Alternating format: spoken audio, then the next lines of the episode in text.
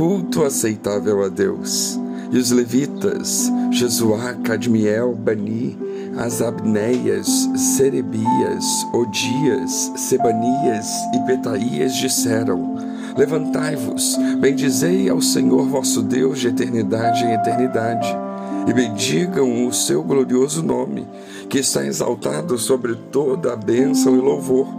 Só tu és Senhor, tu fizeste o céu, o céu dos céus e todo o seu exército, a terra e tudo quanto nela há, os mares e tudo quanto neles há.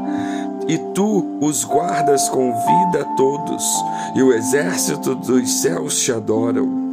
Tu és o Senhor, o Deus que elegeste a Abraão e o tiraste de Ur dos caldeus, ele puseste por nome Abraão e achaste o seu coração fiel perante ti e fizeste com ele a aliança, de que darias à sua descendência a terra dos cananeus, dos heteus, dos amorreus, dos perizeus, dos jebuseus e dos gergazeus, e confirmaste as tuas palavras, porquanto é justo. Neemias 9, 5 a 8. Que magnífica atuação dos levitas que vemos aqui eles conclamam o povo da seguinte forma: Levantai-vos, bendizei ao Senhor vosso Deus de eternidade em eternidade, e bendigam o teu glorioso nome que está exaltado sobre toda a bênção e louvor. Que ensino magnífico é esse acerca de um culto aceitável a Deus? Podemos ver claramente que o povo é ensinado acerca da centralidade da pessoa de Deus no culto. Vemos que a adoração é dirigida a Deus, Somente Deus é o centro, somente Ele é entronizado nos louvores. Infelizmente, em nossos dias, encontramos muitas canções antropocêntricas, canções da qual falam daquilo que o eu posso fazer, daquilo que o eu tenho feito e daquilo do que eu sou para Deus. Muitas falam da vitória mundana do que Deus vai nos dar, dos nossos problemas, das nossas necessidades, das nossas doenças, dos temores que temos.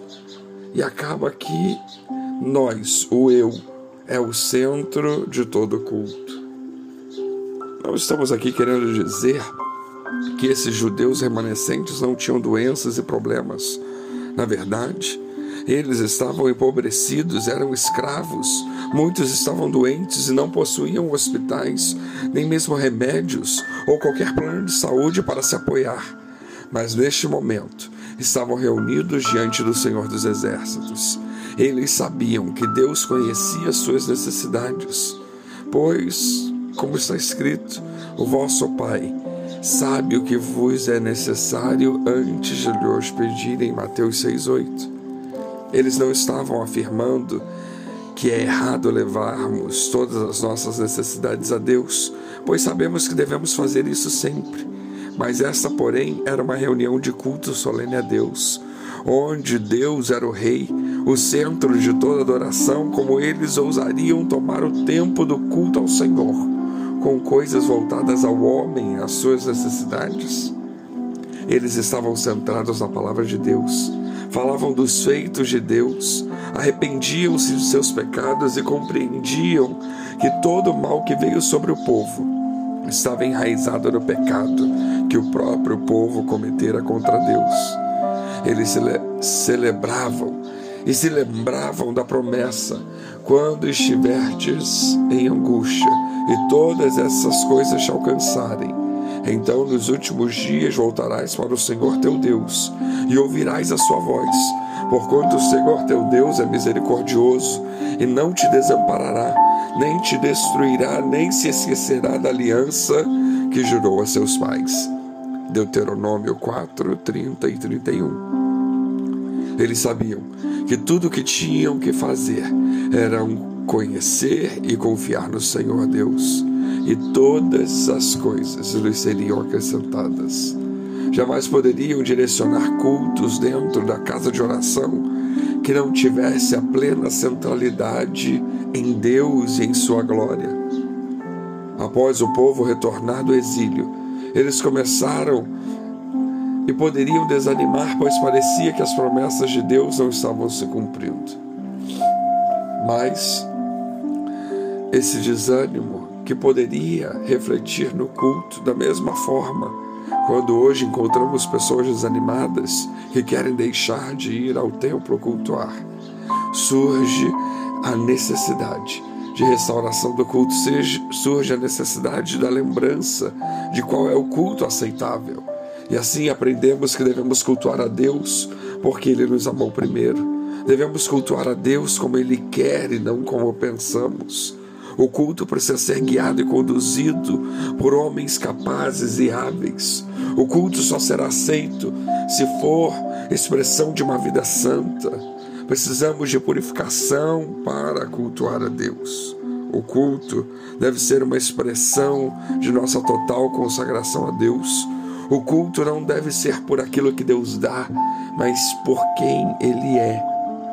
E vai chegar um dia que ficará claro que vale a pena adorar a Deus, pois virá o dia do juízo sobre os ímpios e que todos então saberão que vale a pena adorar ao Senhor Deus verdadeiro.